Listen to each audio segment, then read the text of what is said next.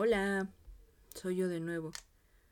Mm, ahora te voy a leer el sermón titulado Dios y yo somos uno mismo del maestro Eckhart y que forma parte del libro El fruto de la nada.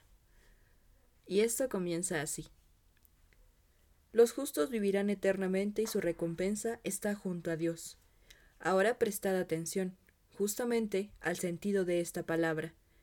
Muy bien puede sonar a simple y de fácil comprensión, sin, sin embargo, es muy digna de atención y totalmente buena.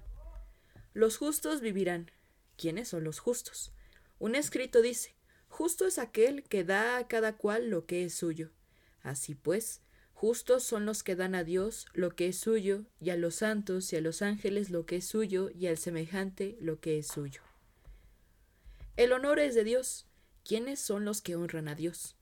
Los que han salido totalmente de sí mismos y no buscan en cualquier cosa nada que les pertenezca, sea lo que sea, grande o pequeña, los que no consideran nada por debajo ni por encima de sí mismos, ni junto a sí, ni en sí mismos, los que no consideran ni el bien, ni el honor, ni aposento, ni placer, ni necesidad, ni intimidad, ni santidad, ni premio, ni el reino de los cielos, y son extraños a todas esas cosas, a todo lo que les pertenece. El honor de Dios proviene de ellos y son quienes, propiamente, honran a Dios y le dan lo que es suyo. Hay que dar alegría a los ángeles y a los santos. Oh, maravilla de maravillas.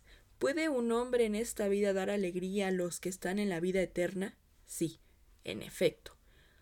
Todo santo tiene un placer tan grande y una alegría tan inexpresable a causa de toda obra buena.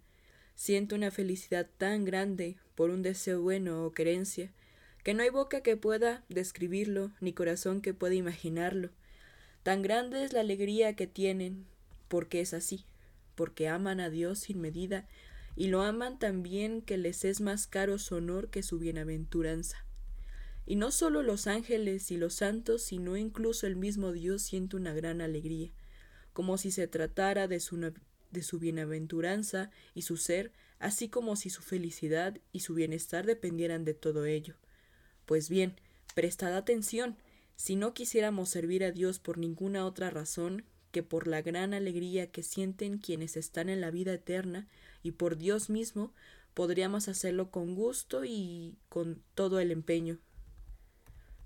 Hay que ayudar también a quienes están en el purgatorio, así como dar apoyo a quienes todavía viven.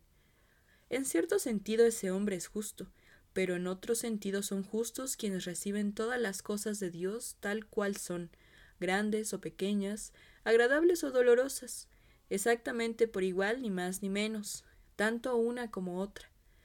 Te equivocas si crees que una cosa está por encima de otra. Debes ser totalmente extraño a tu propia voluntad. Recientemente he pensado que si Dios no quisiera como yo, yo querría, sin embargo, como Él. Algunos quieren encontrar la propia voluntad en todas partes, pero es malo y mancha al interior. Otros son algo mejor, aceptan sin problema lo que Dios quiere y no quieren nada contra su voluntad. Pero si estuvieran enfermos, seguramente querrían sanar por la voluntad de Dios. De esta manera, querrían que Dios quisiera según su voluntad y no según la de Él. Podemos tolerar algo así, aunque no es lo correcto. Los justos no tienen en absoluto voluntad, les da lo mismo lo que Dios quiere, por, por grande que sea su desgracia. Los hombres justos toman tan en serio la justicia que si Dios no fuera justo no le darían más importancia que un haba, y se mantienen tan firmes en la justicia y tan extraños a sí mismos que no les importan ni las penas del infierno, ni la alegría del reino de los cielos o cualquier otra cosa. Y si toda la pena que tienen los que están en el infierno, hombres o demonios, o todas las penas que en algún momento han sido o tienen que ser sufridas en la tierra, estuvieran asociadas a la justicia, no las tendrían en la menor consideración. Tan firmes se mantienen en Dios y en la justicia. Nada es más penoso y difícil para el hombre justo que lo contrario a la justicia y no ser ecuánime en todas las cosas. ¿Cómo es eso? Mientras haya algo que pueda alegrar o preocupar al hombre, es que no es que no es justo. Es más, Si en un momento está alegre, debe estarlo siempre, pero si está más alegre unas que otras, en eso es injusto. Quien ama la justicia se mantiene tan firme sobre ella que ama su ser. Nada puede sacarlo de allí, y ya no se ocupa en nada más. San Agustín dice, el alma es más bella misma allí donde ama que donde da vida. Nuestra palabra suena modesta y comprensible, pero nadie entiende lo que significa, y sin embargo es verdad. Quien comprende la relación entre la justicia y el justo, comprende todo lo que digo. Los justos vivirán. Nada es tan apreciado y valioso entre todas las cosas que la vida. Por la misma razón, no hay vida, por mala ni penosa que sea, que el hombre no quiera vivir. Un escrito dice, cuanto más cerca de la muerte está algo, más penoso es. Por penosa que sea una vida, quiere ser vivida, porque comes, porque duermes, para vivir. ¿Para qué pides bienes y honores? Lo sabes muy bien. Pero, ¿por qué vives? Por amor de la vida y sin embargo no sabes por qué vives. Tan apreciada es la vida en sí misma que la deseamos por sí misma. Incluso los que están en el infierno, en la pena eterna, no querrían perder su vida, ni tan siquiera el demonio y las almas, pues su vida es tan noble que fluye directamente de Dios en el alma. Quieren vivir porque fluye directamente de Dios. ¿Qué es la vida? El ser de Dios es mi vida. Si por tanto mi vida es el ser de Dios, entonces el ser de Dios tiene que ser mi ser y el ser esencial de Dios mi ser esencial, ni más ni menos. Viven eternamente junto a Dios, exactamente junto a Dios, ni por debajo ni por encima. Realizan todas sus obras junto a Dios y Dios junto a ellos. San Juan dice, el verbo está el verbo estaba junto a Dios. Era absolutamente semejante y estaba a su lado, ni por debajo ni por encima, sino semejante. Cuando Dios creó al hombre, creó a la mujer de su costado para que le fuera semejante. No la creó ni, ni de la cabeza ni de los pies, para que estuviera por debajo o por encima de él, sino para que le fuera semejante. Así también el alma justa debe estar junto a Dios y a su lado, por igual, ni por debajo ni por encima. ¿Quiénes son los semejantes en este modo? Los que no son semejantes a nada, solo a ellos son semejantes a Dios. Nada es semejante al ser de Dios. En él no hay, no hay ni imagen ni forma. A las almas que le son semejantes de esta manera, el Padre le les da por igual y no las priva de nada. Lo que el Padre puede llevar a cabo, se lo da a esta alma por igual. Siempre que no se asemeje a sí misma más que a otra y que no sea más próxima a sí misma que a otra. Su honor propio su provecho y todo lo que le pertenece no debe apetecerlo ni prestarle más atención que si fuera de un extraño. Cualquier cosa, buena o mala, que pertenezca a alguien no le da no le ha de resultar ni cercana ni lejana. Todo el amor de este mundo se ha erigido sobre el amor propio. Si lo hubieras abandonado, habrías abandonado el mundo entero.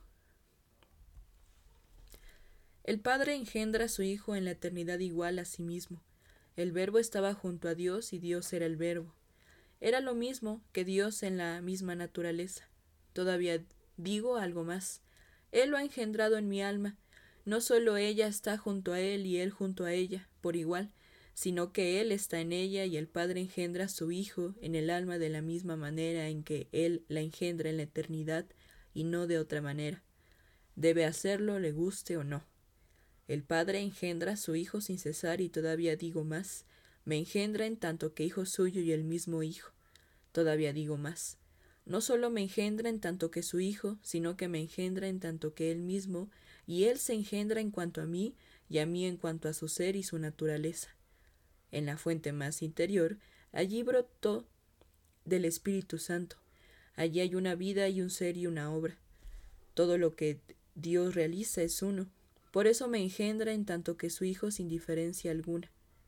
Mi padre carnal no es propiamente mi padre, sino solo según una parte de su naturaleza, y estoy separado de él.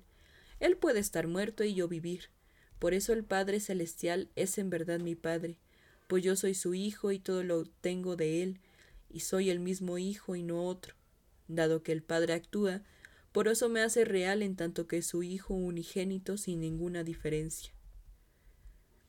Seremos transfigurados completamente y transformados. Toma un ejemplo.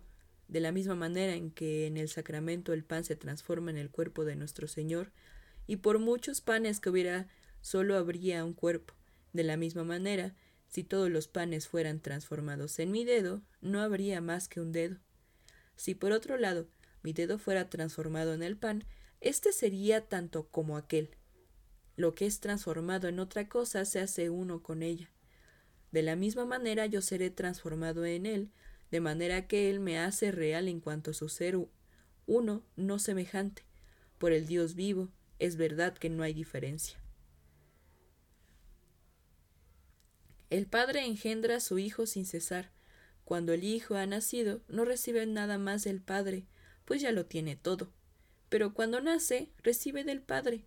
Desde esa perspectiva no debemos desear nada de Dios, como si fuera un extraño. Nuestro Señor dijo a sus discípulos, No os he llamado siervos, sino amigos. Quien desea algo de otro es, es siervo y quien paga es Señor. Recientemente pensaba si quería recibir o desear algo de Dios. Quiero pensarlo bien, pues si recibiera algo de Dios estaría por debajo de Dios como un sirviente y Él al, al darme sería un Señor. Pero esto no debe de sucedernos así en la vida eterna. Una vez dije precisamente aquí, y sigue siendo verdad, si el hombre consigue alguna cosa desde sí o la recibe, no está bien. No hay que comprender a Dios ni considerarlo como algo ajeno, a mí, sino como mi bien y como aquello que es en sí mismo, no debe servir ni obrar según un porqué, ni por Dios ni por su honor propio,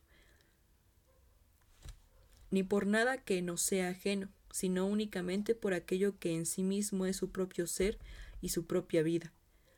Alguna gente simple se imagina que deberían ver a Dios como si estuviera allí y ellos aquí, pero esto no es así. Dios y yo somos uno, por el conocimiento concibo a Dios en mi interior. Por el amor, por el contrario, penetro en Dios. Hay quien dice que la bienaventuranza no reside en el conocer, sino solo en la voluntad. Están equivocados, pues si todo dependiera de la voluntad, no habría unidad. El obrar y el ser, sin embargo, son uno. Si el carpintero no trabaja, la casa no se hace. Cuando el hacha reposa, reposa también el llegar a ser. Dios y yo somos uno en el obrar. Él actuó y yo llego a ser.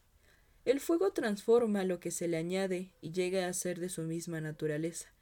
No es la madera la que transforma el fuego, es más bien el fuego quien transforma la madera. También así seremos transformados en Dios, para que lo lleguemos a conocer tal como es Él. San Pablo dice, conoceremos así, yo a Él tanto como a Él a mí ni más ni menos, sino exactamente igual. Los justos vivirán eternamente y su recompensa está junto a Dios, exactamente así. Que Dios nos ayude a amar la justicia por ella misma y a Dios sin por qué. Amén. y ya, eso fue todo el sermón 4 de el maestro Eckhart.